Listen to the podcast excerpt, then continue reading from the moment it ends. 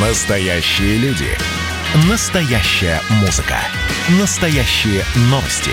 Радио «Комсомольская правда». Радио про настоящее. 97,2 FM.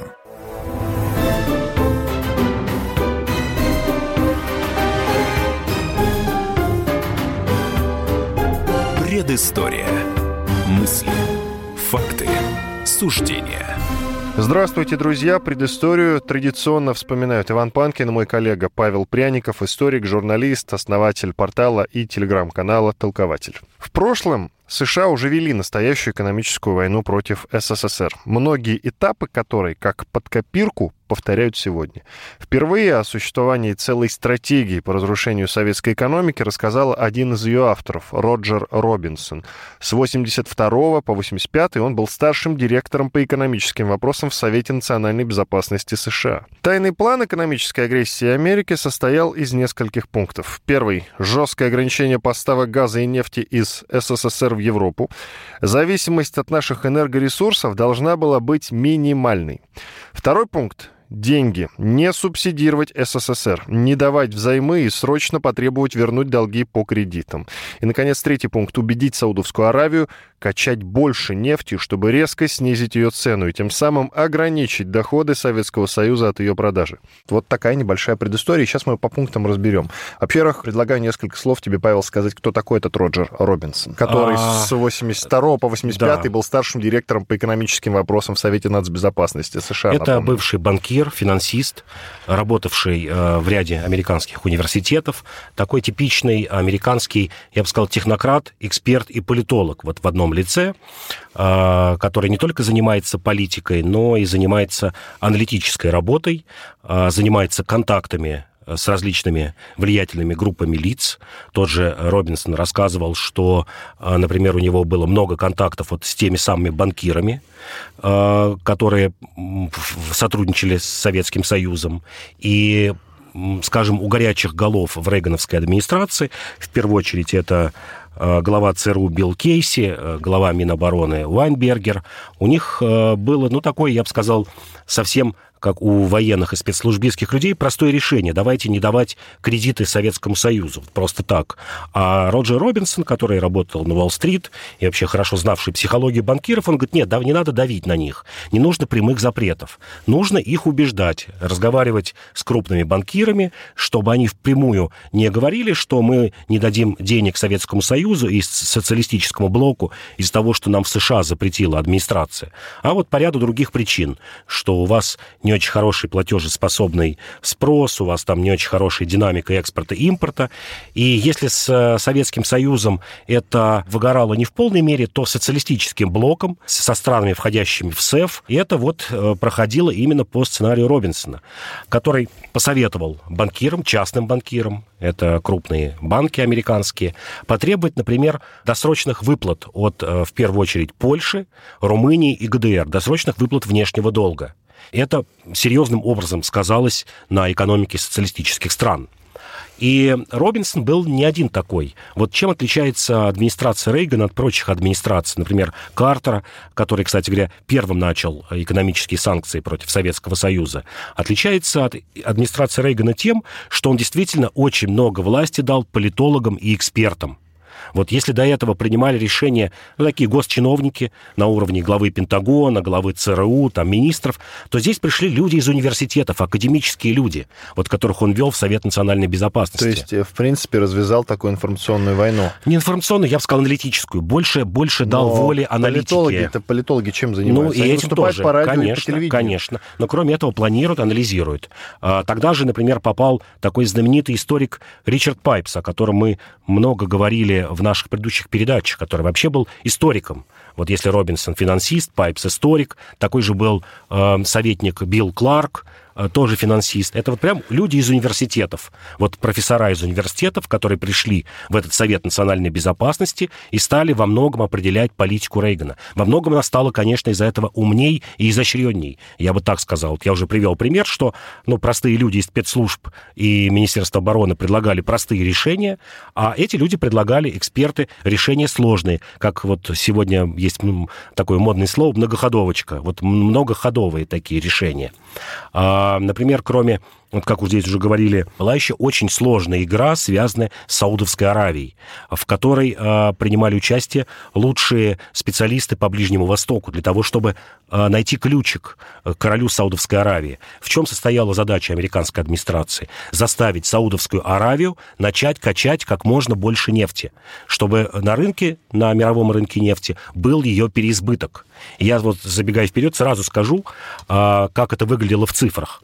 Вот в 1984 году Саудовская Аравия добывала 2 миллиона баррелей нефти в день, в 1985-м 6, а в 1986-м 10 она залила весь мир нефтью. Ну и союзники Саудовской Аравии, это э, Арабские Эмираты, Оман, более мелкие страны, залили мир нефтью. Это привело к падению цен на нефть с 32-34 долларов, которые были до, до 85 года, до 60 долларов э, в 86 и в конце 80-х годов. Падение цен в 5 раз.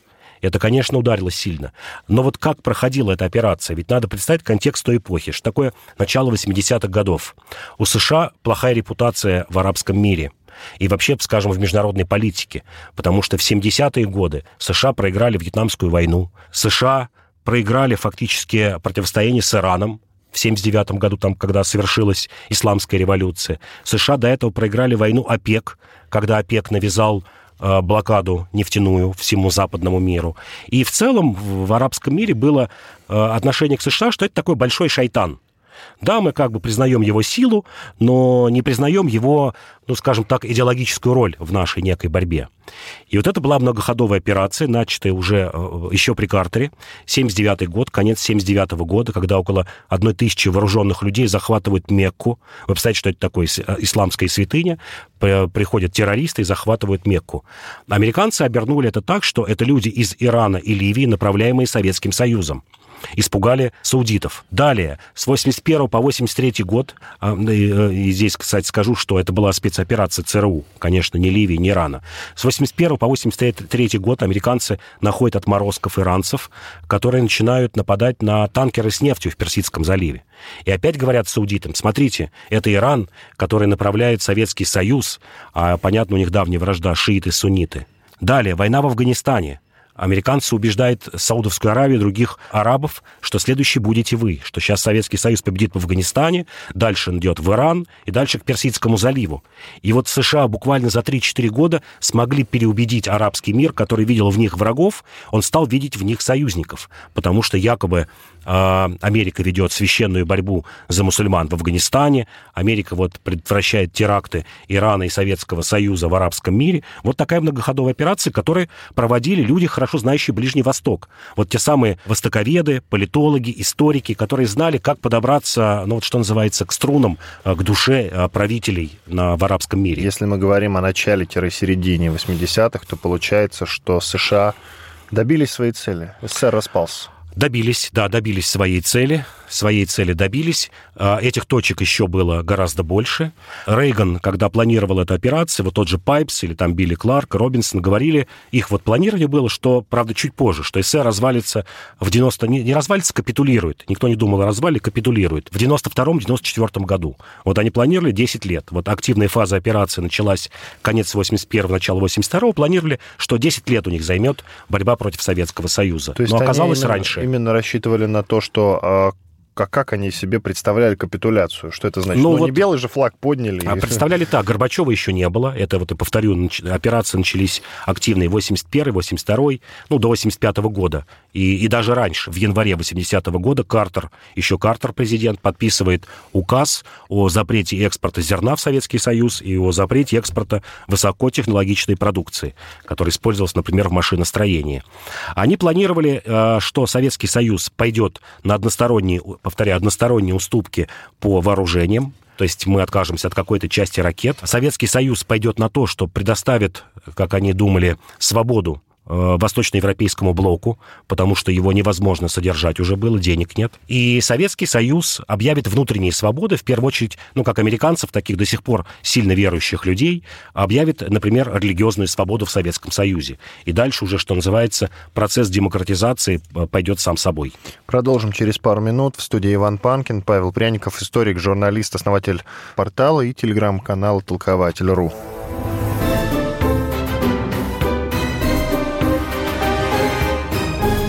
Предыстория. Мысли, факты, суждения. Георгий Бофт. Политолог, журналист, магистр Колумбийского университета, обладатель премии «Золотое перо России» и ведущий радио «Комсомольская правда».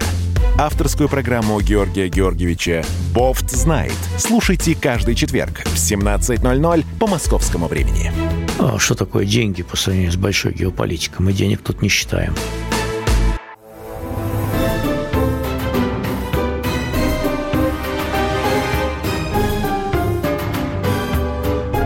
Предыстория.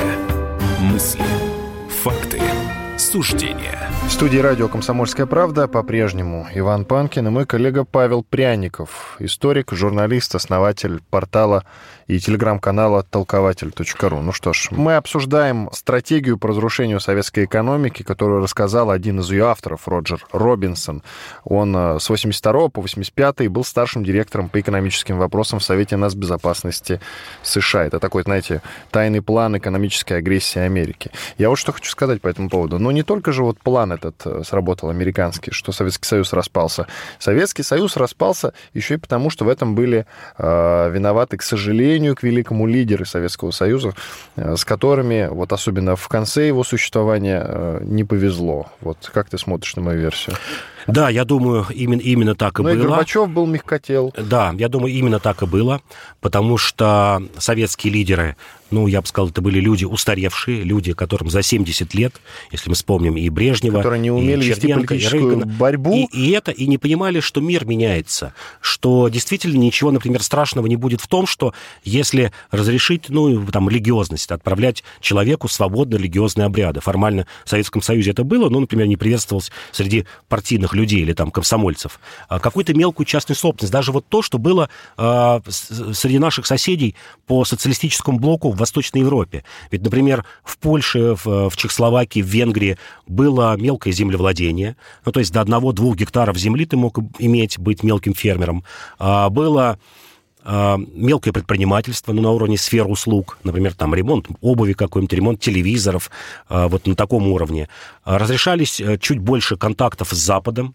Например, и телевидение в ГДР, и в Венгрии, и в Чехословакии транслировало какие-то передачи, например, западные, ну, скажем, концерты, поп-музыку. Вот глупость была, к примеру, у Черненко в 1984 году запрещать рок-музыку, разгонять рок-клубы, запрещать выступления э, э, рок-групп.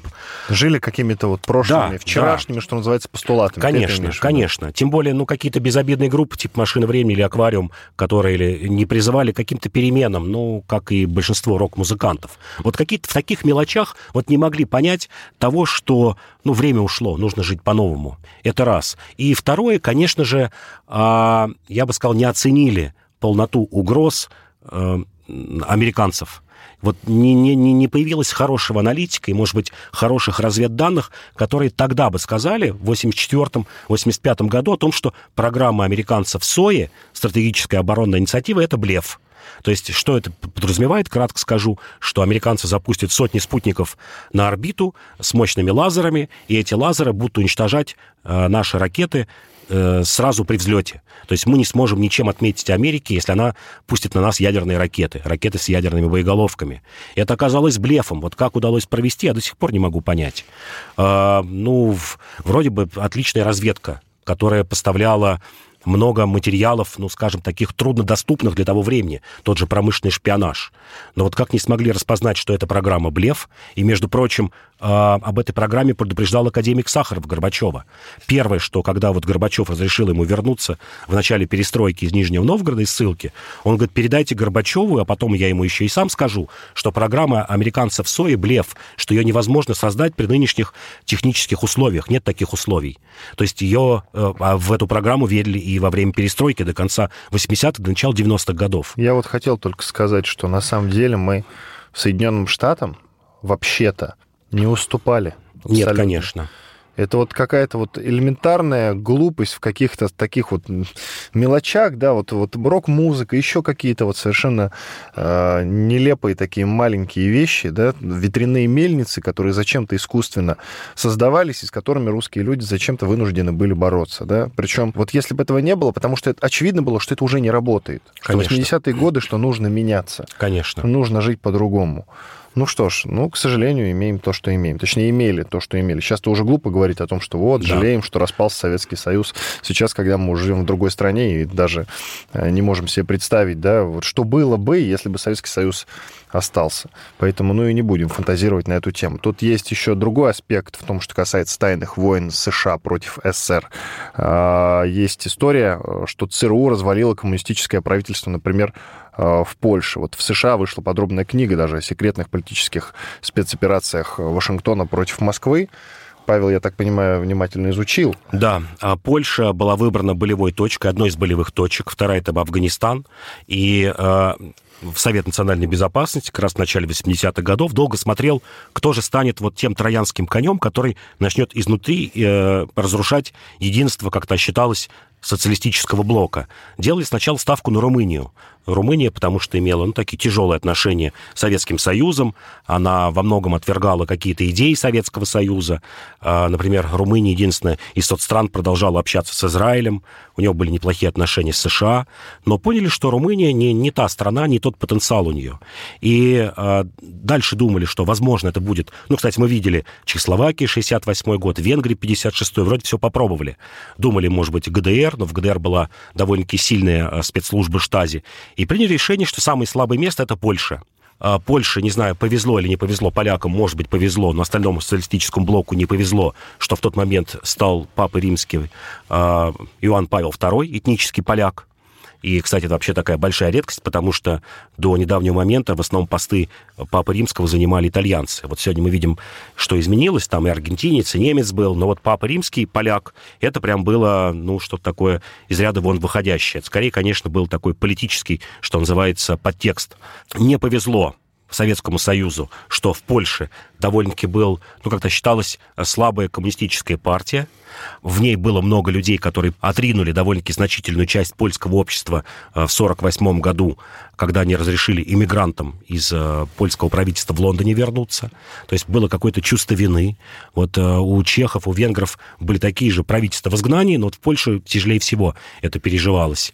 И, конечно же, это профсоюз «Солидарность». Это вот рабочее движение, которое возникло на верфях на Балтийском море в Гданьске, а, которые поначалу, вот что интересно, заявляли о том, что они хотят возвратиться к чистому социализму. Это вот очень похоже на многие диссидентские движения в Советском Союзе, особенно на начальном этапе 50-е, 60-е годы, до появления, скажем так, либеральных идей в 70-е годы. А это требование возвратиться к ленинским принципам. Ну, в принципе, Хрущев это декларировал. И постепенно это движение рабочее переросло в мощное антиправительственное э, противостояние. Никто не знал, как справиться с этим, потому что были задействованы миллионы рабочих, и самое главное, идеологически, как с этим справиться. Но вот если справиться с диссидентами, а, с обычными такими интеллигентами было более-менее легко, сказать, что они оторвались от народа, ничего не понимают, и примерно так и говорили. И, например, в Советском Союзе, что это интеллигент, руками не работал, не знает, чем живет простой народ, а здесь поднимается простой народ. Вроде как-то стрелять его, сажать, это получается, ну, против социалистических идей, потому что везде объявлялось, что пролетариат — это главная движущая сила социализма его опора. То есть вот Польша была вот по этим показателям очень слабым местом. Сильное рабочее движение, сильная католическая церковь, а, и, скажем так, большие контакты польского общества с поляками в эмиграции, потому что огромное количество поляков э, было в Канаде, в США, сильные лобби, вот я бы так сказал. Можно, например, вспомнить, что один из ястребов-политологов, Бжезинский, это выходец из Польши, Ричард Пайпс, Генри Киссинджер, это все люди, вот такие ястребы вокруг Рейгана и прочих людей, выходцы из Польши. Ну и надо, конечно, сказать историческую нелюбовь Польши к... И это тоже. Непредрасположенность к, к России, ну, к Советскому Союзу и к России в частности. И это тоже, да. И даже, кстати говоря, в начале 70-х годов тема Катыни, о которой в Советском Союзе мало кто знал, она поднималась в Польше постоянно, потому что, ну, были десятки тысяч родственников, а, которые часто просили посетить могилы, ну, или там места захоронения под Смоленском. Им этого не давали делать, и это Хотя тоже... они вот... были частью социалистического блока. Да, да. Ну, тогда все логично. Это опять одна из э, просчетов, к сожалению, Советского Союза. Нелепая, но тем не менее. Иван Панкин и Павел Пряников, историк, журналист, основатель портала «Толкователи», телеграм-канала в частности. Прервемся на 4 минуты, после этого продолжим. О тюленях войнах будем говорить э, между Советским Союзом и Норвегией.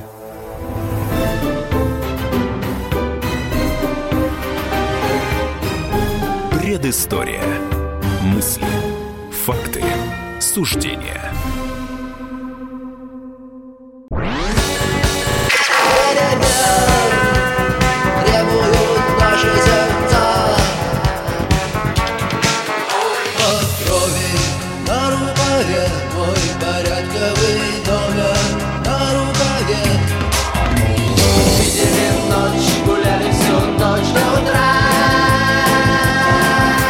«Комсомольская правда». Радио поколения кино.